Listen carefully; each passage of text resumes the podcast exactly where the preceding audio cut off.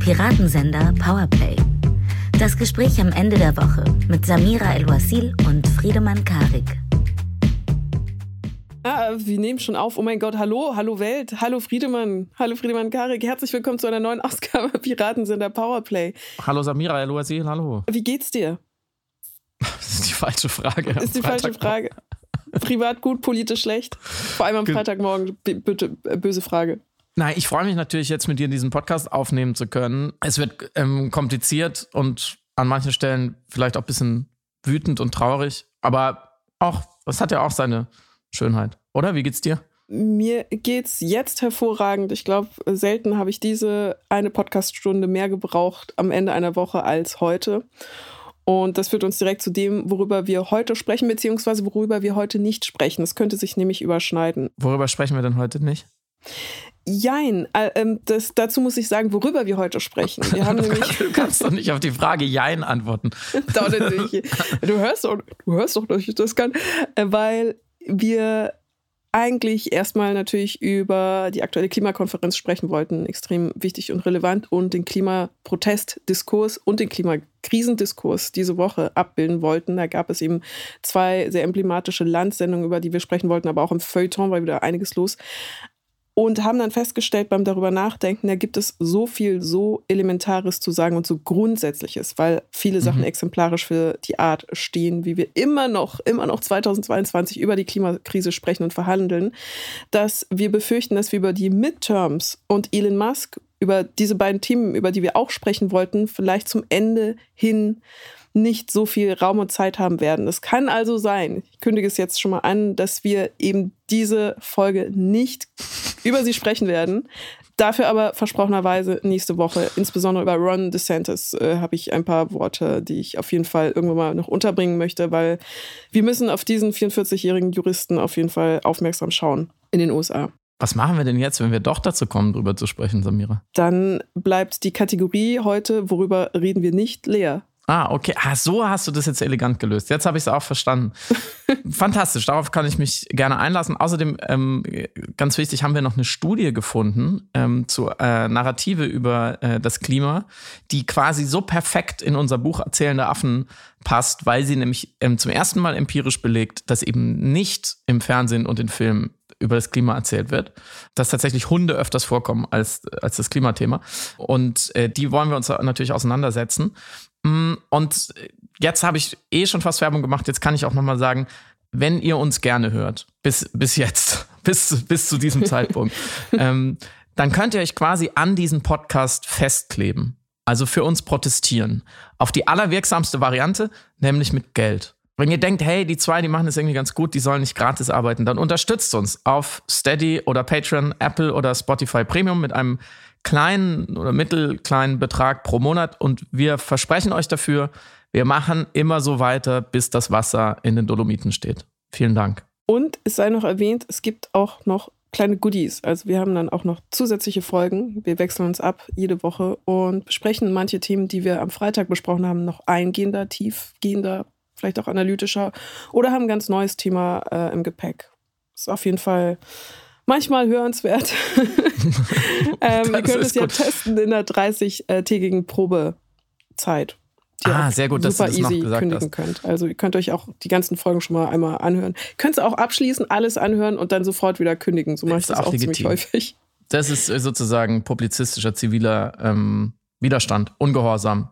Finde ich mhm. gut, dass du das noch erwähnt hast. Bevor wir aber unsere HörerInnen hier in Präventivgewahrsam nehmen für unsere, äh, für unsere Entschuldigung, für unsere Abo-Funktion. ja, den, den musste ich machen. Es tut mir leid. Ähm, Lass uns kurz äh, rekapitulieren, was in Sachen Klima passiert ist, während in Ägypten die ganz, ganz wichtigen Leute aus aller Welt, PolitikerInnen, AktivistInnen, äh, LobbyistInnen und so weiter zusammenkommen, um darüber zu sprechen, wie man jetzt vielleicht doch unter Umständen die Welt noch retten kann, wurde in Deutschland natürlich weiter über den Protest der letzten Generation diskutiert. Es gab auch wieder ein paar neue Protestaktionen, unter anderem am 9. November auf dem Brandenburger Tor. Also die hören nicht auf, diese Menschen. WissenschaftlerInnen haben sich ja auch jetzt daran beteiligt. Also es, der Protest wird eher breiter als dünner.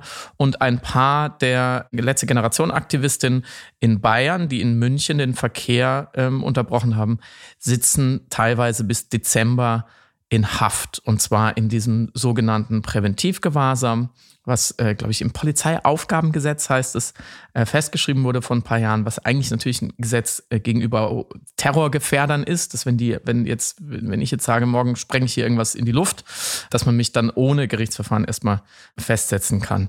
Du wohnst in München, Samira, also mhm. sozusagen im Law and Order Freistaat Bayern. Fühlst du dich jetzt sicherer? Dadurch, dass diese AktivistInnen im Gefängnis sitzen. Ohne Prozess. Und deine loaded questions. du kriegst nur noch loaded questions von mir. Das ist natürlich ein unmögliches Vorgehen auf allen Ebenen. Ähm, sogar für bayerische Verhältnisse von einer Drakonik, die ich mir nicht hätte ausmalen können, dass eben diese KlimaaktivistInnen jetzt in diesen Präventivhaft kommen. Das ist eines der antidemokratischsten und auch juristisch wirklich fragwürdigsten Mittel gegen Demonstrierende. Und Interessant finde ich im Zuge dieser Behandlung, dass ich an Stellen manchmal gelesen habe, auch äh, in juristischen Einschätzungen, man müsse sogar noch einen Schritt weiter gehen, mhm. dass es äh, sich hierbei um eine Form von Terrorismus handeln würde. Das war in der Frankfurter Allgemeinen Zeitung, hatte der Journalist Reinhard Müller, der eben auch Jurist ist, härtere Sanktionen gefordert und gesagt, eigentlich, wenn die Ziele dieses Protestes andere wären, und das fand ich interessant in der Formulierung, wenn die Ziele dieses Protestes andere wären, dann müsste man das Ganze Terror nennen und dann müsste man dann nochmal ganz anders darauf reagieren. Und es war so, also wenn man das dekonstruiert, äh, fragt man sich, ob Menschen ihre eigenen Widersprüche, ihre semantischen Widersprüche gar nicht gewahr sind. Und das ist so ein grundsätzlicher Bestandteil überhaupt jetzt gerade im Klimadiskurs. Mhm. Und deswegen, ja, ich fühle mich absolut sicher, wenn jetzt äh, Lena äh, in Präventivhaft gesteckt wird, weil sie sich vorher am Karlsplatz auf den Boden gesetzt hatte. Das, die, die Welt ist jetzt wirklich auf jeden Fall safer für mich, ja. Man muss dazu sagen, dass ähm, Bayern ja auch die Heimat von Alexander Dobrindt ist, CSU-Landesgruppenchef, der ja den Begriff der Klima-RAF nochmal äh, in den Diskurs geworfen hat. Und da ja. ist auch eine interessante Umdrehung, weil er hat gesagt, was kann denn falsch sein an dem Satz? Also es ist ein Zitat, was kann denn falsch sein an dem Satz, man müsse eine Klima-RAF verhindern. Das ist interessant, ich kann ja auch sagen, ja. was, Herr Dobrindt, was kann denn falsch sein an dem Satz, dass wir verhindern müssen, dass Sie kleine Kinder essen? Als ich das gehört habe, habe ich mich zurückversetzt gefühlt in den amerikanischen Wahlkampf, weil eine Technik des Frames ist einfach, irgendeine Aussage in den Raum zu werfen und die Leute müssen sich dazu in irgendeiner Form verhalten. Mhm. Und man tut so, als sei das eine mögliche Aussage und deswegen hat es Validität, diese mögliche Aussage zu äußern. Und das ist so eine klassische Diskurstaktik, um Energie zu binden. Aber natürlich ist das ganz großer Quatsch. Das ist halt wie Trollen. Das ist halt wie jemand, der auf dem 4chan-Board schreibt, ja, was ist falsch? Ich, ich stelle ja nur Fragen. Ich stelle doch nur Fragen. Ich will doch nur ergebnisoffen hier auf dem Marktplatz der Ideen mit euch darüber streiten können. Und dann stelle ich mir auch die Frage, warum fragt er denn nicht die viel wichtigere Frage, nämlich was ist falsch daran, festzustellen, dass wir ein Problem haben mit der Klimakrise und darauf hinzuweisen? Siehst du, ich stelle auch noch Fragen in diesem Podcast und dann werden sie als Loaded Questions dann, diffamiert. Aber ich darf noch mal als, als ähm, sozusagen Hobbyjurist so wie 82 Millionen Hobbyjuristen diese, diese Woche auch wieder viel darüber debattiert haben, was daran jetzt strafbar ist. Und ich darf nur mal feststellen, das Amtsgericht Berlin-Tiergarten zum Beispiel hat äh, diese Woche ähm, geurteilt, die Klimakrise sei eine objektiv dringliche Lage und wissenschaftlich nicht zu bestreiten. Und ähm, deswegen dürfe bei der Bewertung des Protestes müsse man das mäßige politische Fortschreiten gegen diese, in dieser dringlichen Lage beurteilen, also das gegeneinander halten. Und deswegen seien die Handlung der Beschuldigten, die in diesem Fall dreieinhalb Stunden eine Kreuzung blockiert haben sollen, nicht verwerflich. So, das Zitat aus dem Urteilsspruch. Demonstrationen seien lästig, aber für den demokratischen Rechtsstaat unerlässlich. Gleichzeitig benutzen Spitzenpolitiker in diesen Terrorismusbegriff, Vorwurf. Unser Justizminister, letzte Woche schon im Nebensatz drüber gesprochen, hat jetzt in einem Interview nochmal das Kunststück geschafft, sich explizit als Justizminister in einem schwebenden Verfahren, wo juristisch noch vieles unklar ist, wo eben Gerichte auch so urteilen und nicht mhm. ganz eindeutig die alle irgendwie verknacken, sich selber Zitat, große Vorsicht. Als Justizminister muss ich sehr vorsichtig sein, hat er gesagt, aufzuerlegen, aber trotzdem sieben Minuten zu spekulieren, welcher Straftatbestand es sein könnte, welche Strafen angemessen werden und ob man Gesetze verschärfen muss. Und das führt uns eigentlich dann im nächsten Schritt zu der denkwürdigen Sendung von Markus Lanz am Dienstagabend. Ähm, quasi der vorläufige, würde ich sagen, publizistische Höhepunkt, quantitativ kann man sagen, weil es einfach eine sehr große Reichweite hat. Ähm, wenn Markus Lanz fast eine eigene Sendung zum, zum Thema macht, dann bedeutet das schon was. Wo eben auch äh, zum ersten Mal auf dieser großen Bühne, soweit ich weiß, eine Aktivistin namens Carla Rochel gemeinsam mit äh, Jürgen Trittin, dem grünen Politiker, und Eva Quadbeck, das ist die stellvertretende Chefredakteurin und Leiterin der Hauptstadtredaktion des Redaktionsnetzwerks Deutschland. So, weil ich glaube, die, die kannten nicht alle. Das waren die drei Gäste bei Markus Lanz. Und es wurde eben ausführlich darüber gesprochen. Das ist also die Eingangsfrage, was darf Protest? Was darf ziviler Ungehorsam? Auch genau das, worüber wir gesprochen haben. Jetzt will ich natürlich als erstes wissen, und das ist jetzt keine Loaded Question, glaube ich. Mhm. Ich stelle nur Fragen, Samira El-Ouassil. Mhm. Wie haben Sie die Sendung gesehen? Machen Sie es mal konkret. Wie fühlt man sich da? Es ist ja interessant. Ich habe neulich mit einer jungen Frau gesprochen und die hat, die hat was Bemerkenswertes gesagt, Frau El Ursil. Wie haben Sie die Sendung gesehen? Ich musste an vielen Stellen laut auflachen, um ehrlich zu sein, aber es ist so die Art von gequälten Lachen, die den Körper verlässt, aus Verzweiflung und Verwunderung darüber, dass das gerade genau so besprochen wird. Es war an vielen Stellen ungewollt komisch. Also wir hatten eine Carla Roche, die wirklich sehr präzise, sehr konzise, argumentativ mit festem Fuß auf alle Punkte eingehen konnte, die im Raum standen und alle Fragen beantworten konnte, die ihr gestellt worden sind von Lanz. Und wir hatten den Versuch von Lanz und manchmal auch von Quadbeck da sehr kritisch, journalistisch kritisch, investigativ einzuhaken und da vermeintliche performative Widersprüche oder Lücken in der Argumentation aufzubrechen, die Carla Rochel immer super füllen konnte. Und dazwischen ein Jürgen Trittin, der versucht hat zu vermitteln, aber gleichzeitig sich nicht zu sehr mit ihr solidarisieren wollte, aber irgendwie trotzdem seine Sympathie kundtun wollte. Und der Eindruck am Ende war, echt jetzt? For real? Aber was, glaub, was, was genau? Wir gehen jetzt auf die einzelnen Punkte.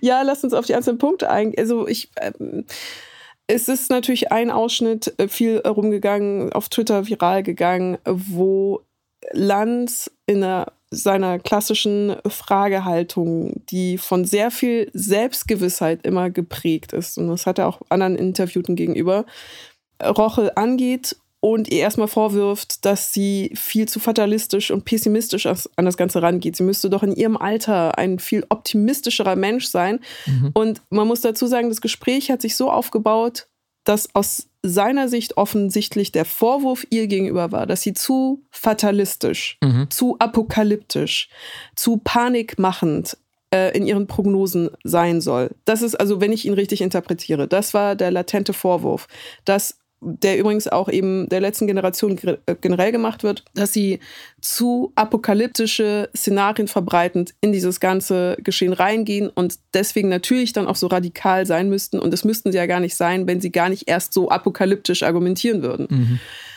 Und an einer Stelle schaut sie dann nach unten, ist offensichtlich genervt. Er begreift das. Er sagt, ich nerve sie gerade. Und sie sagt, ja, sie nerven mich gerade, weil einfach nicht stimmt, was sie gerade sagen. Und er erwidert dann, wieso? Der Mensch konnte sich doch schon immer anpassen. Und äh, woher haben Sie denn diese Gewissheit als junge Frau? Woher wissen Sie das denn so genau, dass die Welt untergehen wird? Ne, sehr grob paraphrasiert.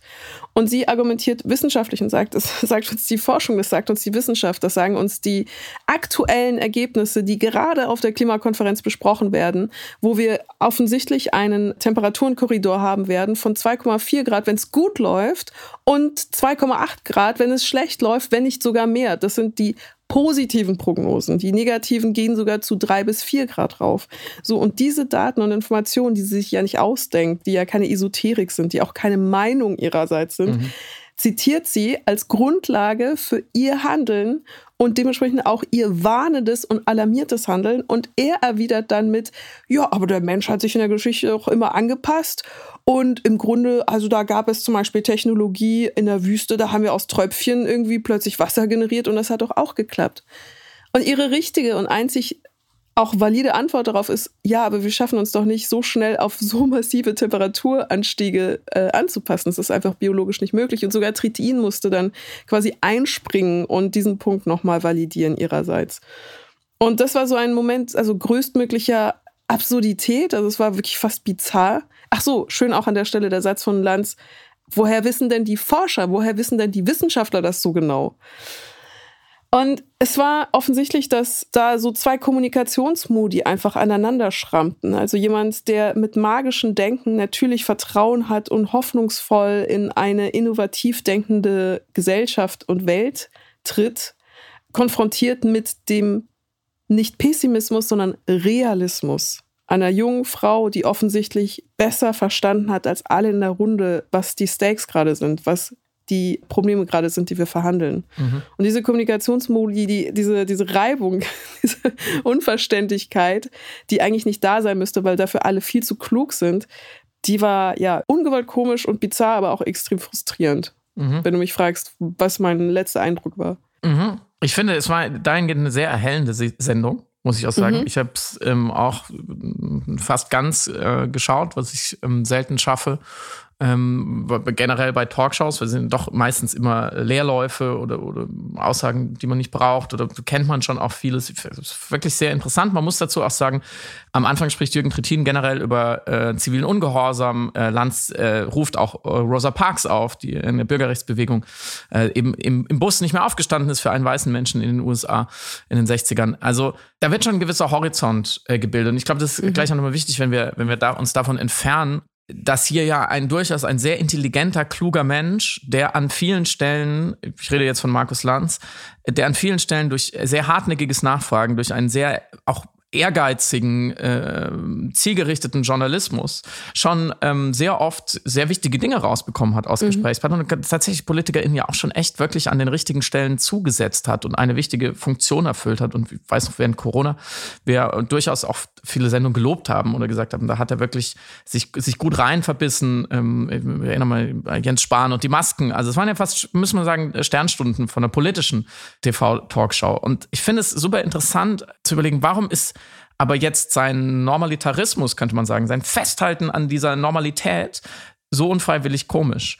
Also wie, wie kann es so weit kommen, dass dieser Mann dann ernsthaft sagt, naja, äh, wissen Sie, in den Dolomiten gibt es Orte, die sind so hoch, da kommt keine Flut hoch, da können wir die Kunstwerke immer noch hin tun. Mhm. Das ist ja, das ist wie eine Satire das ist ja, das kann ja niemandes ernst sein, im Klimadiskurs jetzt darauf abzustellen. Übrigens, Fun Fact, es gab vor zehn Jahren mal eine Untersuchung, tatsächlich gar nicht so unwissenschaftliche Untersuchung, wo, wenn die Apokalypse kommt, und wahrscheinlich wird sie äh, mit Fluten kommen wegen der Klimakrise, äh, welcher Ort auf der ganzen Welt ist der sicherste? Und das Ergebnis? War Garmisch-Partenkirchen. Tatsächlich, also warum auch immer, äh, könnt ihr mal googeln. Okay. Ist tatsächlich so, liebe, liebe Zuhörer aus ähm, Garmisch-Partenkirchen, ihr habt Glück gehabt. Also Markus Lanz lag gar nicht so falsch. Also wenn man, wenn man die Monets und Van Goghs dieser Welt retten will vor der Klimakrise, dann da. Ähm, aber im Ernst, auch diese Momente, wo in denen es ist nämlich wichtig, nochmal genau zuzuhören, wo, worüber sie sich da streiten, die zwei. Mhm. Dass er sagt, die, die, Menschheit hat sich immer angepasst. Dann sagt er, sind sie genervt davon? Und dann sagt sie, ja, weil wir können uns nicht an eine 4-Grad-Welt anpassen. Es geht nicht. Und Land mhm. sagt, doch. Ja. Und äh, dieser kenntnisfreie äh, Widerspruch, weil natürlich ähm, muss man auch kein Klimaforscher dazu sein und kein Druide, dass vier Grad eine Welt bedeutet, wo äh, Anpassung heißt schierer Überlebenskampf.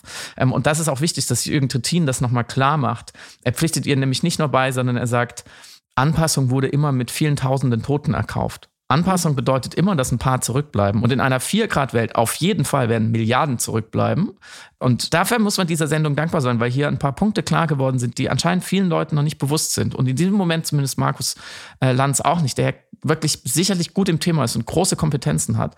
Ihm scheint aber hier nicht klar zu sein, dass es eben keine Anpassung an 2,5 bis 4 Grad gibt für 8 Milliarden Menschen. Wahrscheinlich auch nicht mhm. für 4 Milliarden Menschen. Vielleicht, mhm. wenn man Glück hat, für eine Milliarde Menschen. Für ein paar hunderte Millionen im globalen Norden. Für uns vielleicht schon, aber für die allermeisten Menschen nicht. Das heißt, völlig logisch, es werden in, die, in, in so einem Szenario unfassbar viele Menschen sterben. Verelenden, im Elend geboren werden, keine Chance auf ein menschenwürdiges Leben haben. Auf unzählige Generationen. Ist vorbei dann. Ist vorbei. Es wird äh, große schon bei 2,5 Grad gibt es große Bereiche äh, in zum Beispiel in Afrika, die werden unbewohnbar sein. Da wird es kein menschliches Leben mehr geben. So und alle Menschen, die da nicht wegkommen, werden einfach sterben. So und das bedeutet logisch, und das sagt der Carla Rochel, ähm, und das ist wissenschaftlich absolut alles so durchgedacht, ähm, weil sie dann mit dem Begriff der Bürgerkriege kommt und das provoziert Lanz. Er sagt, wie können Sie sich das sichern? Das ist alles durchgedacht. Unser Leben wie heute, das ist die dritte wichtige Erkenntnis, die anscheinend noch nicht eingeladen ist. Unser Leben wie heute gäbe es in dieser Welt nur hinter einer sehr, sehr, sehr, sehr hohen Mauer. Kann man sagen, ist heute auch schon so, aber dagegen wird das Sterben im Mittelmeer, ich, so, ich will keinen Vergleich ziehen, weil es ist zynisch, aber da, da werden Dinge passieren außerhalb von Deutschland, da, da, das wird äh, ganz wirklich apokalyptisch sein. So, und dagegen, äh, du hast gerade richtig gesagt, magisches Denken, also zu sagen, ja, Anpassung funktioniert offensichtlich, wir werden uns schon am eigenen Schopf aus dem Wind sind und Selektivität, selektive mhm. Wissen, äh, Informationsaufnahme, Leute, die sonst immer der Wissenschaft glauben, so wie auch Markus Lanz, sicher, der an Wissenschaft glaubt, steigt auch in Flugzeuge, lässt sich die Impfung geben und so weiter nimmt da Wissenschaft selektiv wahr. Wenn sie nicht das mhm. sagt, was in sein Weltbild passt, dann sagt er, wie können diese Leute das so genau wissen? Und ich habe lange nicht mehr so einen klugen, ruhigen, Talkshow-Auftritt gesehen wie von Carla Rochel, die auch noch immer lächelt. Mir wäre das Lächeln irgendwann vergangen. Die oft 2 gegen 1, 3 gegen 1 spielen muss und die mehrere sehenswerte Szenen liefert, außerhalb dieses viralen Aufregers jetzt, wo, wo Lanz sich so ein bisschen vergisst, kann man sagen. Wo sie zum Beispiel in zwei Sätzen seinen Vorwurf der Erpressung gerade rückt. Er sagt, sie mhm. erpressen dieses Land gerade und sie zitiert einfach die juristische Definition davon und warum der Vorwurf fehlgeht. Und es wird in der Runde nur gekichert das finde ich schon, das kann man mehrmals festhalten. Und ich habe eine These nachher dazu. Ich finde es bemerkenswert, dass ein mit allen Wassern gewaschener Vollprofi sich in seiner eigenen Sendung von einer 20-Jährigen die Definition seines Vorwurfs um die Ohren hauen lässt. So, mhm. das muss man feststellen. Es liegt ja nicht daran, dass er blöd ist. Ganz im Gegenteil. Ganz im Gegenteil. Sondern das sagt uns was. Es gibt noch weitere Beispiele, wie sie zum Beispiel ähm, den Unterschied ähm, zwischen Zustimmung zu einer Protestform oder Zustimmung zu den Inhalten des Protestes erklärt. Jetzt gab es diese Umfrage. 86 Prozent der Deutschen finden, die letzte Generation übertreibt falsche, falsche Protestformen. Es hat aber mit den Zustimmungen zu den Inhalten überhaupt nichts zu tun. Und das eine kann das andere sogar befruchten. Oder die historische Wirkmacht von zivilem Ungehorsam. Oder die brisante Zeitebene. Oder die politische Ohnmacht ihrer Generation. Wenn sie sagt, was soll ich denn jetzt in der Politik? Wie soll ich denn jetzt mit 20 was in der Politik erreichen? Bis ich der, an der Macht bin, ist, ist das Spiel vorbei. Oder den Klimajournalismus, dem sie vorhält, dass er manchmal wie in einem Fußballbericht, das ist ihr äh, schönes Stichwort, über einen möglichen Klimakollaps berichtet. Oder was sie dem Vorwurf ähm, man würde jetzt nur noch über die Proteste, nicht über das Klima sprechen, der von Eva Quadbeck kommt, mit einem Satz wegpfeffert und sagt, wie sollte ich denn sonst mit meinen 20 Jahren hier sitzen und über die Klimakatastrophe debattieren können, wenn mhm. wir nicht unterbrechen würden? Und ich weiß, dass das unangenehm ist, weil wir Tag für Tag auf die Straße oder in die Museen tragen, was wir alle so gerne ignorieren würden. Und das ist einfach in, einfach in ganz knapp den kompletten Diskurs zusammengefasst und einmal zusammengefaltet.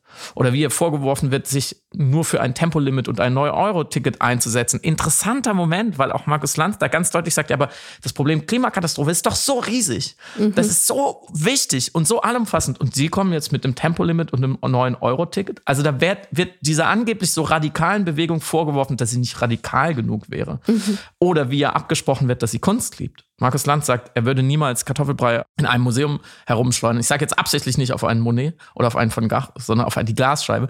Und ähm, weil er Kunst liebt und sie sagt, ich auch. Und dann sagt er, nein, das kann nicht sein. Jemand, der Kunst liebt, würde so etwas äh, niemals tun. Und sie erklärt in zwei Sätzen, dass sie es für die Kunst tut. Wie wir auch schon gesagt haben, für die Existenzbedingung, die überhaupt dazu notwendig ist, dass Kunst existiert. So, und jetzt kann man vielleicht einen Strich unter diese Sendung machen und sagen, okay, anscheinend ist, sind da gewisse Dinge noch nicht klar. Anscheinend begeben sich aber auch Leute momentan provoziert von diesem Protest auf diskursives, für sie sehr dünnes Eis und mhm. machen unforced errors, machen seltsame Fehler, entlarven sozusagen eine schwache Argumentation, wo sie sonst eigentlich sehr stabil sind. Und mich würde deine Deutung interessieren. Warum scheint dieser Protest, neben vielen, vielen anderen Dingen, die wir auch schon mal besprochen haben, auf die wir gleich noch kommen, warum scheint der insofern auch psychologisch so effektiv, dass Leute dagegen gehen, in eine Reaktanz gehen, aber sich dabei eigentlich selbst entlarven? Ich würde noch einen wichtigen Punkt unterbringen in deiner sehr richtigen und wichtigen Aufzählung aller Debattenpunkte, die sie angeführt hat in der Sendung, nämlich der Satz, wo sie erklärt hat, dass sie nicht hoffnungslos ist, mhm. weil sie sich sonst ja, ins Private richtig. zurückziehen würde. Und das ist so ein grundsätzlicher Vorwurf und Punkt, der der letzten Generation und den Klimaprotestierenden gemacht wird, dass sie eigentlich die Nihilisten seien. Dabei ist es genau andersrum. Wenn sie keine Hoffnung auf Veränderung hätten, dann würden sie das nicht machen, dann würden sie genau das nicht machen. Das ist das größte Zeichen der Hoffnung in eine Veränderung der Gesellschaft durch politischen Druck, durch Druckausübung. Und das finde ich elementar wichtig, dass das in den Debatten nochmal deutlich macht und nicht eben so getan wird, weil sie das genau auch von lebensverneinenden, nihilistischen mhm. äh, Fundamentalisten unterscheidet. Genau mhm. das ist der entscheidende Unterschied, dass sie da mit Hoffnung reingehen. Und das fand ich interessant, weil das ein Knackpunkt war, weil dieser Vorwurf eben dieser, dieses Alarmismus, der auch gerne von publizistisch eher konservativ-liberaler Seite kommt, ist immer die Angst vor der Angstmache. Es geht immer um mhm. die Angst davor, aus der eigenen Behaglichkeit des optimistischen, zukunftsorientierten Denkens rausgetragen zu werden durch einen Reality-Check. Und diesen Reality-Check, und das jetzt, um deine Frage zu beantworten, machen sie ja schlussendlich. Also sie konfrontieren mit einer dysfunktionalen Wirklichkeit, die aufgrund von nicht effektiven Entscheidungen dysfunktional ist und bleibt und das ganze System damit in Frage stellt, auf dessen Pfeiler aber eben unsere Gesellschaft aufgebaut ist und auf dessen Funktionalität aber sich sehr viele Menschen verlassen, mhm. so sehr verlassen, so sehr Vertrauen haben in die Funktionalität, dass jede Form von Störung für sie wirklich eine Art Infragestellung ihres eigenen Denkens über die Funktionalität der Gesellschaft mhm. darstellen würde. Und um das vielleicht fühlbarer zu machen, habe ich mich gefragt, also woher kommt genau eben diese Abwehrhaltung? Was ist, was ist genau das, dieses, dieses Unbehagen? Du siehst es ja auch körperlich, dass da, oder auch in der Mimik, dass da so sofort zugemacht wird. Dass du, die kognitiven Dissonanzen sind ja wirklich sichtbar und natürlich auch in der Semantik hörbar. Und ich habe versucht, es zu vergleichen mit, ich weiß, der Vergleich hinkt sehr, aber ich hoffe, es wird klar, was ich damit zum Ausdruck bringen möchte oder welches Gefühl ich damit zum Ausdruck bringen möchte. Mit, wenn man in der U-Bahn fährt und es kommt ein obdachloser Mensch rein und er sagt, Hallo, guten Tag, ich habe Hunger, könnten Sie mir bitte vielleicht etwas Geld geben, damit mhm. ich mir etwas zu essen kaufen kann? Was passiert hier? Man fährt irgendwo von A nach B, man ist in seiner Existenz und dann kommt, findet eine Störung statt in der eigenen Wirklichkeit. Man wird erinnert zum Beispiel an die mhm. Armut einer Person oder an die Obdachlosigkeit einer armen Person und du merkst sofort im Waggon, wie so eine Unbehaglichkeit eintritt, die Spannung im Waggon verändert sich Mhm. fühlbar. Also manche äh, rutschen so hin und her, manche schauen halt willentlich weg, manche gucken, flüchten dann sofort in ihr Telefon rein, äh, manche schauen schuldbewusst, manche sind auch einfach genervt, die wollen jetzt nicht belästigt werden, äh, manche kriegen es gar nicht mit, weil die einfach sowieso äh, Kopfhörer drin haben, Musik hören äh, und einfach ihre Wirklichkeit eh nicht mitbekommen und ihre Weg des Eskapismus für sich gefunden haben im Alltag. Äh, manche geben natürlich Geld, klar, und manche murmeln dann so schuldbewusst, sorry, ich habe kein Kleingeld oder äh, zucken mit den äh, Schultern. Ich, ich gehöre mhm. meistens zu denen. Bin dann immer zerknirscht und sage, sorry, ich habe kein Geld und denke dann, dass dadurch ihm, dass er will, dann, dass er wenigstens nicht sauer auf mich ist, dass, dafür, dass ich ihm kein Geld gebe. So, so, so funktioniere ich. So, und man merkt also, unser Trott wird durch diese Forderung, die eine sehr spezifische, konkrete Forderung ist, gestört. Und die Art, wie wir jetzt aber im Klimadiskurs darüber sprechen, nimmt unfassbare Umwege in Kauf, um diese in meinem Beispiel aufgemachte Person, die nach Geld fragt, um sich etwas zu essen kaufen zu können, nimmt unfassbare Umwege in Kauf, um das irgendwie verhandeln zu können, ohne es verhandeln zu müssen. Mhm. Kolumnisten würden zum Beispiel jetzt über diese Person schreiben, ist diese Störung im öffentlichen Raum nicht eigentlich ein Eingriff auf uns alle? Dadurch, dass da einfach jemand kommt und nach Geld fragt, erpresst er uns damit nicht ein bisschen, ja. weil wir können ja aus dem Waggon nicht raus und wir haben keine Möglichkeit und wir sind gezwungen, uns mhm. äh, zu diesen Menschen zu verhalten. Und andere Kommentatoren würden dann sagen, ist Betteln der richtige Weg, um zu erreichen, was er erreichen möchte? Kann er nicht einfach arbeiten gehen? Mhm. Oder warum geht er nicht dahin, wo es weh tut? Er kann ja auch zur Börse gehen oder warum zur Bank. Warum geht er nicht zur Bank? Ja. Genau, warum bettelt er nicht bei der Bank? Ähm, so, so bringt Geld. er ja, eben. So bringt er die Menschen im Waggon einfach gegen sich auf, die ja eigentlich ja dafür wären, ihn zu unterstützen. Die mhm. ja eigentlich dafür wären, einen obdachlosen Menschen zu helfen. Aber halt nicht so. Und vor allem nicht durch das gestört werden. Und die wollen nämlich alle nur zur Arbeit und die wollen da nicht belangt werden. Mhm. Oder andere würden dann sowas sagen, ja, das ist total pessimistisch und fatalistisch von dem gedacht. Also zu denken, dass du gleich verhungerst, nur weil du kein Geld zum Essen hast. Und obdachlose Menschen sollten noch lieber positiv und hoffnungsvoll in die U-Bahn reinkommen. Der Mensch hat sich schon immer irgendwie angepasst und hat immer Nahrung gefunden. Und unsere Innovationskraft wird das Hungern stillen von obdachlosen Menschen.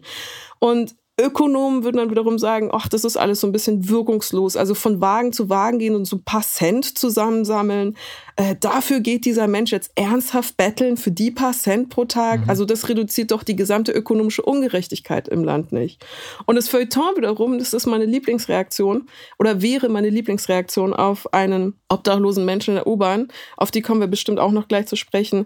Die würden dann sowas sagen wie, ja, das ist performative Kunst, was er da macht. Das ist antikapitalistische Kritik in der Tradition von Banksy oder Marina Abramovic, ja. die äh, so die U-Bahn als infrastrukturellen Raum der offenen Gesellschaft, als neuralgischen Punkt der Klassenvermengung betrachtet. Walter Benjamin hat ja auch schon in der U-Bahn ähm, Lesungen gehalten. Ja, eben. Ohne Walter Benjamin geht's nicht siehst du da sofort äh, auch direkt in eine äh, Tradition des, des, des Vortrags, so auch das, dass er aufruft zum Helfen, also dass er sich hinstellt, das ist doch, das haben wir doch auf dem Times Square, das haben wir doch die alte Tradition von Menschen, die sich auf den mhm. Platz stellen. Früher in der Agora hat man es nämlich auch so gemacht, man hat sich in, auf den Platz gestellt und Forderungen gestellt, also das ist schon eine ganz lange Tradition bis in die Antike. Und der obdachlose Mensch begibt sich dahin und repliziert mit seiner Form der offenen Hände, vielleicht Mariendarstellung aus dem 13. Jahrhundert, als Allegorie der Barmherzigkeit. Und dadurch kehrt er nicht die Situation in Wirklichkeit um. Er schenkt uns die Möglichkeit, moralisch zu hinterfragen, ob wir ihm was geben oder nicht. Und überhaupt ist er in einer Reihe mit Occupy Wall Street in der Tradition performativer Kritik an der Ökonomie. So, und das alles, das alles, all diese Schleifen und Kurven um sich an der ganz grundsätzlichen Sachlage vorbeizumogeln.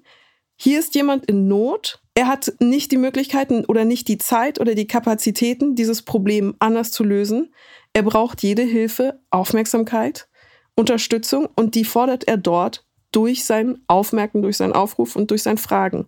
So und genau so ist es, also nicht genau so, ich weiß, der Vergleich hinkt ein bisschen, aber so ähnlich fühlt es sich zumindest an, so wie wir eben die Klimaproteste verhandeln und dementsprechend auch die Klimakrise, so fühlt es sich auch an. Da ist ein ganz, da eine ganz konkrete Forderung.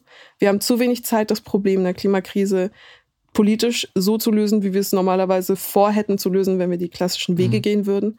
Man braucht jede Hilfe, jede Aufmerksamkeit, jede Mobilisierung, jeden politischen Druck. Und das ist die Situation. Aber nein, wir sprechen jetzt die ganze Zeit dann über kunsthistorische Einordnung und die Geschichte des Protests in der Tradition der Suffragetten oder so. Und übrigens, ich will noch äh, was zu der Feuilleton-Verballhornung äh, sagen. Ich bin da nicht frei von. Ich mache das auch die ganze Zeit, weil es auch meine Art ist, irgendwie Störungen, die ich erstmal nicht besser verarbeiten kann, für mich zu verrationalisieren und in einen Kontext zu setzen. Aber auch das ist im Grunde genommen einfach eine Ausweichstaktik, aus auch vielleicht einer eigenen Ohnmacht oder Unwissenheit heraus, um es eben nicht an sich verhandeln zu müssen. Ego te absolvo, sage ich in guter kulturchristlicher äh, Tradition. Ich bin dir so dankbar für diesen Vergleich. Der beschreibt es so gut, die vielen Umdrehungen und Umwirrungen, um nicht über das völlig Offensichtliche sprechen zu müssen und unsere unselige Rolle da drin. Mm, ich habe eine optimistische Botschaft oder These dazu, weil ich glaube, um in, in dieser Metapher zu bleiben, ich glaube, in diesem U-Bahn-Waggon, da kippt gerade was.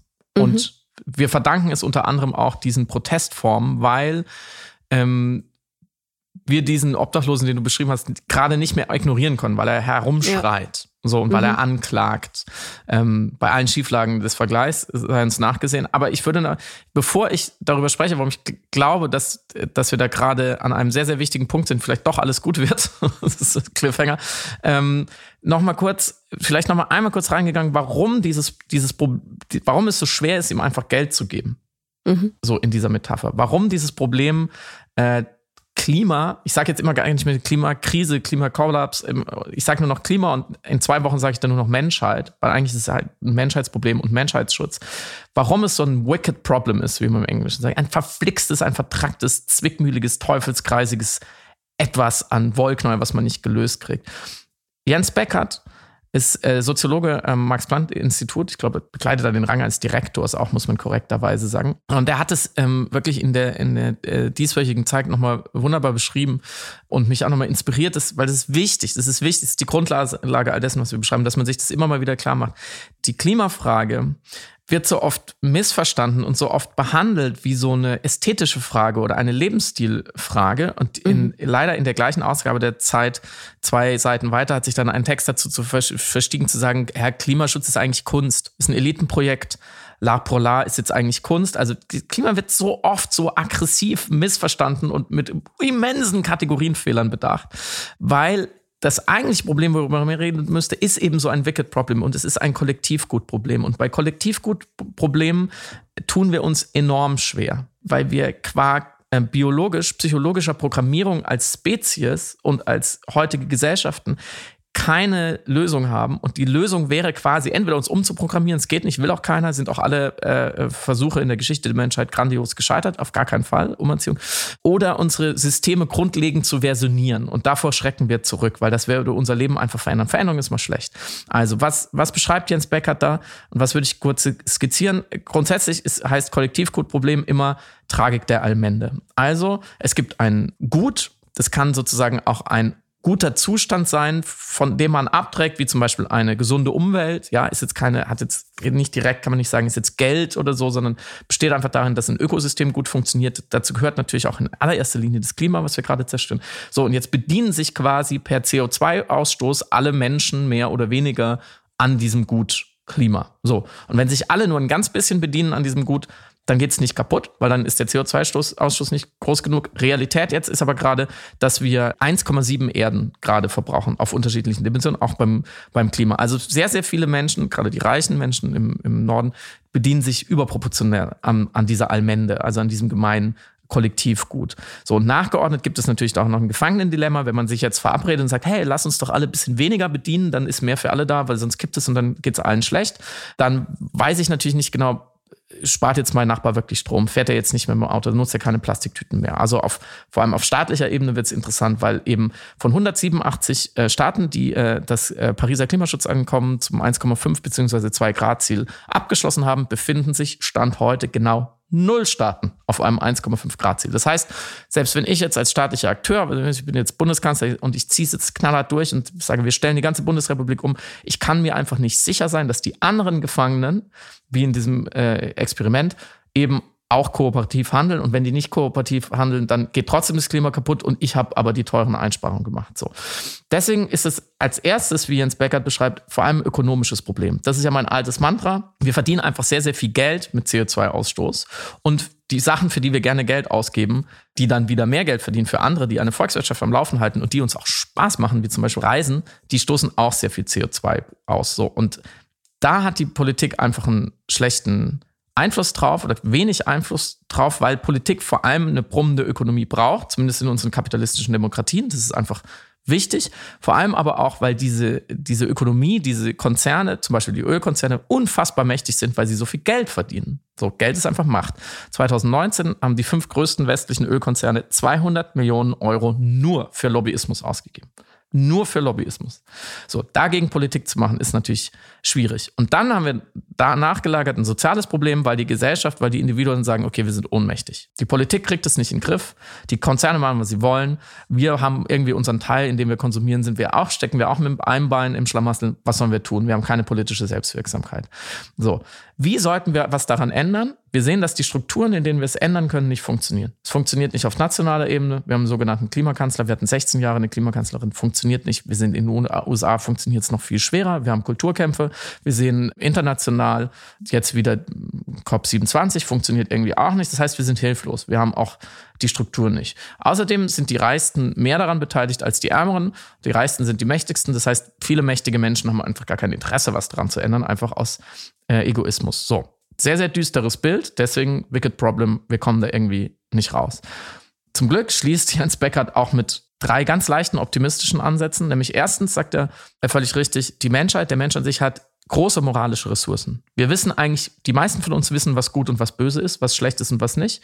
Und wir wissen alle, dass die Zerstörung der Lebensgrundlagen für alle ist nicht so eine gute Idee. Finden wir nicht gut. Finden wir auch moralisch nicht gut. So, zweitens sagt er, dass positive Zukunftsbilder, wie denn die Welt aussehen könnte, wenn man sich dafür einsetzt, große Kraft entwickeln können. Und er nennt interessanterweise neues Recht als einen Punkt. Also, dass man zum Beispiel das Recht auf ein gesundes Klima einklagt. Dass zum Beispiel das Verfassungsschutzgesetz bei einem Klimaschutzgesetz sagt, äh, das ist unzureichend. Ja, wir müssen, mhm. wir müssen die, die Rechte und das Leben künftiger Generationen jetzt schon mit einbeziehen. So, und am wichtigsten natürlich nennt er auch Märkte für echte Innovation im Sinne von nicht zerstörerischen Produkten. Klammer auf, mich würde mal interessieren, wenn man aufhört, über Klima zu reden und einfach so tut, als wäre alles Gift. Als würde es alles vergiften, weil die Wirkung ist im Endeffekt das Gleiche. Es entzieht uns unsere Lebensgrundlagen. Dass man sagt, hey, wir verkaufen jetzt nur noch nicht giftige Produkte. Würde keiner widersprechen. Oder Innovationen sind nur Produkte, die weniger Gift verursachen äh, als die davor. Das war auch ein Vorschlag von Maya Göppel in einer zweiten, sehr, sehr sehenswerten Landsendung. Die zweite, die gestern Abend am Donnerstag lief, da ging es um, auch viel um China und globale Abhängigkeiten. Und da hat sie nochmal ganz klar dargelegt, wir preisen das auch nicht ein, wir bilanzieren nicht richtig. Wir tun so, wir, wir lassen einfach den Faktor Umweltzerstörung, Klimazerstörung, ähm, Externalitäten aus der Gleichung raus und sagen dann, ja, sieht doch eigentlich ganz gut aus, die Rechnung. Und sie hat da eben lautstark gefordert, dass eine Innovation nur noch Innovation Innovation heißen darf, wenn sie die Erde nicht mehr zerstört. Das sind, ich sage lauter so Sachen, die sind so banal eigentlich. Die sind so banal. Aber wir sind da noch nicht. Wir sind noch nicht an diesen sozialen Kipppunkten, dass das jeder verstanden hat, dass das jeder Talkshow-Moderator verstanden hat, dass das völlig eindeutig ist und dass wir das einfordern, dass wir uns, dass wir nicht die Leute beschämen, unter uns, die sich auf eine Straße kleben und für Tovabo sorgen, was natürlich auch nervt, kann man ja verstehen, und was irgendwie uns extrem erscheint oder disruptiv oder, oder antinormativ, weil wir sagen, wir wollen doch alle nur unsere Ruhe, sondern dass wir die Leute beschämen, die die Welt kaputt machen. So, mhm. die nicht den Verkehr stellen, sondern die die Welt kaputt machen, weil das sind, ist der Antagonismus hier, nichts anderes. Und jetzt komme ich dazu, und das ist ja schon angeguckt, warum ich glaube, dass wir kurz davor sind diese letzte Zeit hat ja gezeigt, die, die letzte Generation jetzt in Deutschland oder Just Stop Oil in, in Großbritannien, die haben innerhalb von wirklich kürzester Zeit ihre Themen, Anliegen und vor allem auch Persönlichkeiten mit sehr geringem Budget ganz nach vorne in die Öffentlichkeit gebracht. So, das kann man jetzt schon mal so aufmerksamkeitsökonomisch quantitativ nochmal feststellen. Da saß eine 20-jährige Balance hat sich mehr als gut geschlagen, hat viele gute Punkte gemacht, konnte viele gute Dinge sagen über diese Problematik. So. Wer mir ein Beispiel eines effizienteren Protests zeigt, kriegt von mir ein Monet geschenkt. So, was ist die Reaktion von den Kräften der Beharrung, den Normalitären? Man wirft den, diesen Leuten Totschlag vor, man stellt sie mit Terroristen gleich, man belehrt und beleidigt sie auf großer Bühne. Es wirkt zynisch, wenn ich das jetzt sage, aber damit haben diese Protestierenden nach dem Handbuch des disruptiven Protestes, disruptiv im Sinne von unterbrechend, nicht mehr Normalität zulassend, sowohl ganz äh, plastisch im Straßenverkehr, aber auch diskursiv, aber auch in einer Markus-Lanz-Sendung. Sie haben alles, aber auch alles richtig gemacht. Protest ist kein Schönheitswettbewerb und keine Beliebtheitsskala. Da geht es um Alarm. Es geht darum, wer den Feueralarm auslösen kann. Und meine Güte, ich glaube, die Bundesrepublik war, ich kann mich kaum daran erinnern, lange nicht mehr so alarmiert wie jetzt. Ohne dass eigentlich wirklich irgendwas richtig Schlimmes passiert ist. Und all die Verdrängung und Ignoranz und Abwehr, die jetzt nochmal sozusagen das letzte Gefecht kämpft, ist wichtig, dass, dass, dass sie auch nochmal deutlich wird, dass uns nochmal klar wird, was da eigentlich los ist. Und Umfragen zur Beliebtheit von den Protestierenden sind komplett wertlos. Also wenn es jetzt heißt, ja, mhm. 84 Prozent finden, finden diesen Protest nicht gut, das ist gut. Martin Luther King war in den USA bei äh, 64 Prozent der Bürger in, auf, auf, in seiner Blütezeit unbeliebt. Weil wer echte Veränderung will und die Verdrängung dazu herausfordert, macht sich keine Freunde. Abwehr und Verdrängung und Abwertung sind empirisch gesehen eigentlich beste Zeichen, dass eine Bewegung kurz davor ist, etwas Wichtiges zu erreichen. Und eigentlich spiegeln diese Proteste dieser sogenannten radikaleren Klimabewegung ja durch ihre Angriffe von einigen wenigen auf die Normalität aller auch nur das Menschheitsversagen Klimakrise, nämlich den radikalen Angriff einiger weniger Profiteure, einiger weniger sehr reicher Menschen auf die Lebensgrundlage aller. Hört man an dem Punkt den finde ich, viel zu selten befragten ProtestforscherInnen zu, nicht den üblichen Poly-Experten, wo dann sagt, Philosoph äußert sich zu Ukraine-Krieg, okay, ciao, brauchen wir nicht mehr. Philosoph äußert sich zu Protestform, ciao, hat keine Ahnung davon. Hört man denen mal zu, erfährt man, wirksame soziale Bewegungen haben fast alle immer diese radikalen Flanken benutzt um eine verdrängende Gesellschaft an den Tisch zu zwingen. Und das mag hässlich aussehen, wo zum Beispiel für diese Schockbilder Kunst instrumentalisiert sind. Ich finde das auch nicht, mir gefällt das auch nicht, ich gucke das auch nicht gerne an. Aber hässlicher sind ja die Reaktionen, sind Regierungsmitglieder, die öffentlich vorverurteilen. Oder ein Feuilleton, das sich in beleidigter Kunsttheorie verläuft, anstatt mit dem zu arbeiten, was da gerade passiert, nämlich eigentlich schon etwas sehr, sehr Interessantes und ästhetisch auch bemerkenswertes, nämlich eine Unterbrechung der Verdrängung, eine Ver Unterbrechung der Ungleichheit.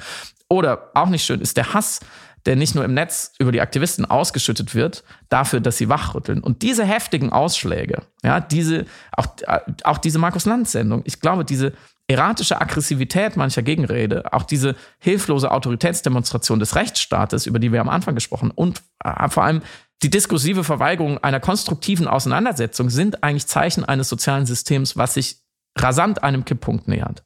So Kipppunkte definieren sich immer physikalisch sozial darüber, dass vorher wird es wild. Vorher sind die Ausschläge krass und dann kippt es in, aber in eine andere Normalität, in eine andere Stabilität und es gibt kein Zurück mehr.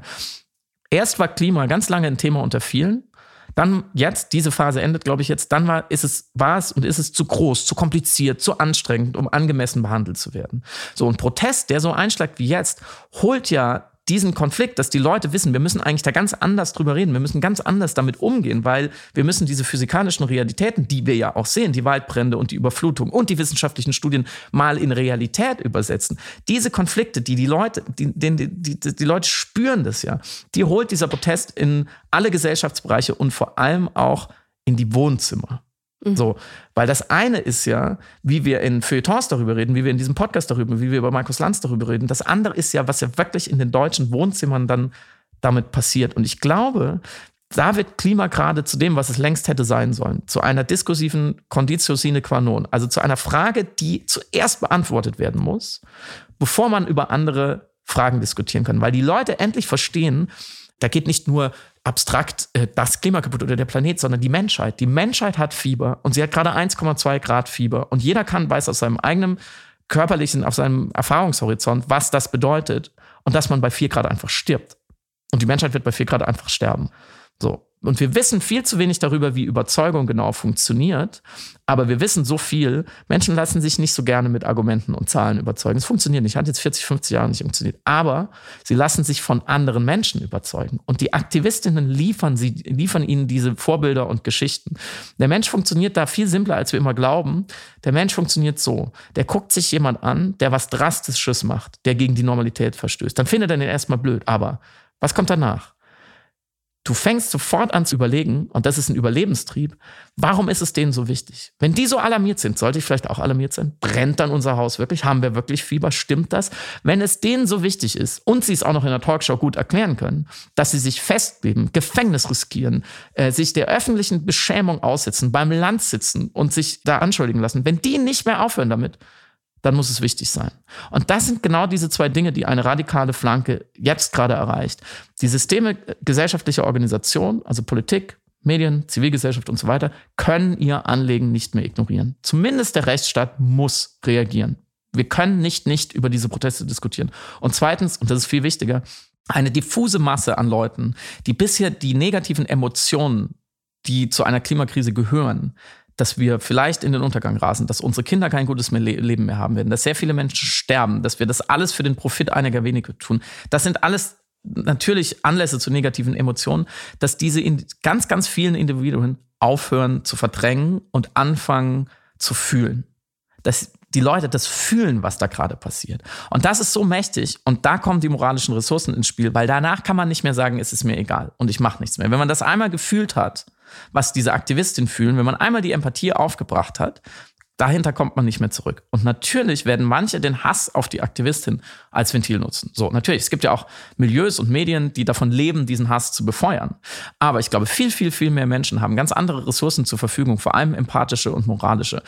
Und wenn die einmal aktiviert sind, und das ist auch beschrieben, das ist, das ist jetzt keine, keine Esoterik, die ich darlege, es gibt ein großartiges Buch Moralische Revolution von einem Autor namens Appia, ähm, könnt ihr mal gucken. Der hat darin genau beschrieben, anhand von drei Spielen, wie diese Kipppunkte sozialer Ausverhandlungen funktionieren. Erst schämt man sich und beschämt die, die gegen die Normalität verstoßen. Dann kippt es auf einmal und dann schämt man sich so lange an der destruktiven Normalität festgehalten zu haben. Und Deswegen glaube ich, in ein paar Jahren, viel, vielleicht viel früher als wir denken, schauen wir auf diese Zeit jetzt zurück und sagen, das war das letzte Aufbauen der Reaktion. Und dann wird nämlich vielleicht nicht für 80 Prozent in Deutschland, vielleicht auch nicht für 60 Prozent, aber 30, 40, 50 würden schon reichen.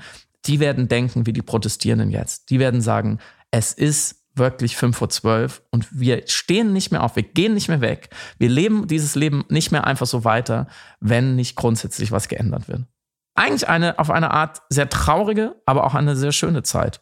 finde ich. Es ist eine schöne Zeit, die leider erst vom Rückblick ähm, profitieren kann. Das ist das, was, was mich in Unruhe, in innere Unruhe versetzt oder in innere Ungeduld versetzt, weil es keine Abkürzung durch diesen Prozess gibt. Nee. Ich habe das nämlich gestern Abend auch gedacht. Ich dachte, in zehn Jahren werden wir diesen jungen Menschen so dankbar sein, dass sie das ja. gemacht haben. Und sie werden als Helden oder als gesellschaftspolitische Vorbildfiguren geahndet. Und jetzt müssen sie aber tatsächlich durch diesen Schmerz des Aufbrechens des Systems hindurch und selber darunter leiden, sozusagen. Ja, es ist, Entschuldigung, der, der Einwurf äh, nehme ich mir noch. Es ist interessant, weil Markus Lanz selber in seiner Sendung, bevor er die Aktivistin befragt hat, gesagt, nochmal hinzugefügt hat, die Statue von Rosa Parks steht mhm. heute, ich glaube, in Washington im Kapitol. Mhm. Weil du gerade gesagt hast, sie werden zu Helden. Ich will ich finde das anmaßend zu sagen, diese Menschen werden Helden und Heldinnen werden. Aber wir haben eben die historischen Beispiele dafür. Mhm. Und noch zu wenige Leute schaffen es, diesen Transfer herzustellen. Ja, genau, gutes Stichwort Transfer, weil ich auch wichtig fand, dass du das Nachempfinden, das Einfühlen als politische Kategorie mit eingeführt hast oder als Element des Protests, weil ich habe durch jetzt auch diesen Klimaprotest etwas sehr Wesentliches verstanden. Ich dachte ganz lange, auch während der Arbeit in unserem Buch, dass das Verständnis um die Klimakrise mhm. die Lösung des Problems ist. Also es müssten einfach nur genügend Regierende das Problem verstehen. Und dann habe ich begriffen, auch durch die Reaktionen auf diesen Klimaprotest, diese launige Lethargie ist eine willentliche, sie ist mhm. gewollt. Verstehen ist nicht das Problem. Verstanden wurde das Problem schon sehr, sehr lange. Es wird willentlich verdrängt oder andersherum, eben weil die Menschen realisieren, wie übermächtig teilweise das Problem ist und wie ohnmächtig sie auf Individualebene dem Klimawandel gegenüber, dem menschengemachten Klimawandel gegenüber sich aufstellen, ist der Beschluss der, der Verdrängung trotz des Verstehens. Das heißt, Verstehen ist nicht das Problem, willentlich das Verstandene zum eigenen Vorteil mhm. zu ignorieren, ist das Problem. Und dessen Widerspruch wird gerade eine Gesellschaft durch die Klimaproteste überführt. Sie überführen den Umstand, dass wir nicht klug genug sind oder nicht reflektiert genug sind, das Problem zu verstehen. Sie überführen uns, dass wir uns dafür entscheiden, es zu ignorieren, obwohl wir es verstanden mhm. haben. Und dieser Schmerz ist ein ungleich größerer, weil in Unwissenheit und Naivität zu flüchten ist so angenehm und einfach, aber sich dabei erwischen zu lassen, dass wir, mit, dass wir die Hand in der Keksdose haben, obwohl wir es genau besser wissen müssten, das ist viel, viel schlimmer und noch kränkender auch, um nicht schon wieder die Kränkung zu nennen, aber ich glaube, es ist auch ein Kränkungsmoment, da durch diese Kritik. Ja, Stefan Ramsdorff hat gerade in der Taz nochmal gesagt, einer der prominentesten Klimaforscher in Deutschland, zur Frage, ob Medien und Wissenschaft versagt haben, es der Politik besser zu erklären, wenn es zum Beispiel eine Partei wie die FDP gibt, die sich gegen jegliche sinnvolle Klimaschutzmaßnahmen stemmt. Und dann hat er gesagt, man kann Leuten nichts erklären oder verständlich machen, was sie einfach nicht verstehen wollen. Ja. Das war keine Chance. Genau, weil es einfach noch zu lukrativ ist, den Status quo zu bewahren. Einfach, Exakt. Dass es einen sinnvoll, einen ökonomisch sinnvollen Grund gäbe, ihn zu ändern. Ja. Klar. Und ein Symptom dieser, glaube ich, nicht mehr lange zu haltenden Verdrängung ist auch, wie wenig wir über diese Klimakrise erzählen und wie wenig adäquat. Und ähm, dazu gab es eine wirklich sehr interessante Studie, die uns quasi in die erzählenden Affen direkt reingesprungen ist in unsere Arbeit an der Taschenbuchausgabe. Wir haben sie in letzter Minute noch als Vorwort, äh, als Fußnote wenigstens verarbeiten können.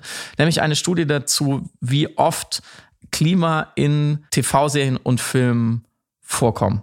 Habe ich das jetzt richtig gesagt? Genau. Ähm, Im Rahmen des Media Impact Projects haben äh, WissenschaftlerInnen an der Norman Lear Center of Annenberg mit einer äh, Organisation namens Good Energy, das ist eine gemeinnützige Beratungsfirma, die Geschichten in Zeiten des Klimawandels etablieren möchte, festgestellt, dass der menschengemachte Klimawandel, also die Klimakrise in der amerikanischen Unterhaltungsindustrie so gut wie gar nicht existiert. Und man kann diese Beobachtung sicherlich auch gut auf den europäischen Raum und auf die deutsche Unterhaltungsindustrie übertragen. Und die Studie zeigt auf, dass sich ein großes Publikum für fiktionale Erzählungen interessiert, die die Klimakrise und ihre Herausforderungen zwar verhandeln, aber Sender und Produktionsfirmen dieser Nachfrage einfach nicht nachkommen bzw. nicht nachkommen wollen. Das heißt, wir haben auf der einen Seite ein Publikum, das hungrig ist nach Geschichten zum Durchdringen, zum Auseinandersetzen, zum Verstehen, zum Fühlen der Klimakrise, die darlegen, welche Maßnahmen ergriffen werden müssen, um die Klimakrise zumindest abzumildern. Und auf der anderen Seite aber eine Unterhaltungsbranche, die es nicht für lukrativ genug erachtet, sich da heranzuwagen und heranzutrauen.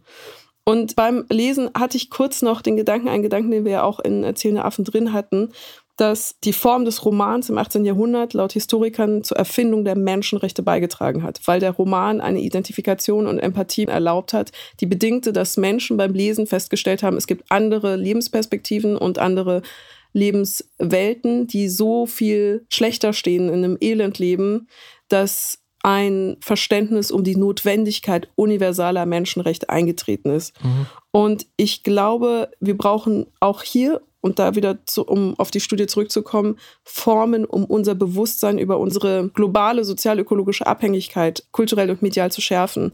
Also Formen, die bedingen durch deren Rezeption, durch deren Konsum, dass eine Art Erfindung der erweiterten universellen Umweltrechte eintreten mhm. könnte oder sollte. Das wäre meine Wunschvorstellung, dass da diese Form gefunden wird. Ich möchte noch meinen Lieblingsfakt aus der Studie zitieren. Mhm. Wir verlinken sie. Schaut euch, sie ist super schön aufbereitet. Das ist ein sehr buntes PDF, kann man sich mal angucken. Es ist keine lang, kein langweiliges ähm, äh, Silbengrab. Und mein Lieblingsfunfact war, die ForscherInnen haben 36 äh, Schlüsselwörter, Stichwörter äh, gebildet, die irgendwas mit Klima zu tun haben. Mhm. Also auch Flut, Dürre. Und das Wort Hund wurde 13 Mal häufiger in den 30.000 untersuchten Fernsehstoffen benutzt als alle 36 Klimawörter zusammen. Mhm die meistgenannten Beispiele von den Probanden, die gefragt werden, und welche Klimanarrative kennen sie denn so, war auf Platz 1 The Day After Tomorrow von 2004, mhm. ein Film, der überhaupt nichts mit dem menschengemachten Klimawandel zu tun hat. Mhm. Und andererseits legen die ForscherInnen also nochmal da, wie du auch gesagt hast, der Bedarf ist da. Und Klima ist einfach ein Thema, was sehr viele, vor allem junge Menschen, äh, beschäftigt. In Kalifornien wurden 10.000 Jugendliche zwischen 16 und 25 gefragt und 59 davon waren sehr oder extrem besorgt über die Klimakrise. 75 Prozent sagten, dass die Zukunft ihnen Angst macht. Und das meine ich mit, unsere Gefühle, die eigentlich schon da sind, die bei jungen Menschen vielleicht mehr da sind, zusammenzubringen mit der Realität. Wenn das mal passiert, dann gibt es große Kraft. Und äh, da kann das Erzählen natürlich sehr helfen. Deswegen lasst uns besser vom Klima erzählen und erzählt euch aber jetzt vor allem gute Geschichten vom Wochenende. Das soll ich entlassen. ähm, passt aufeinander auf. Damit schönes Wochenende. Schönes Wochenende. Danke fürs Zuhören.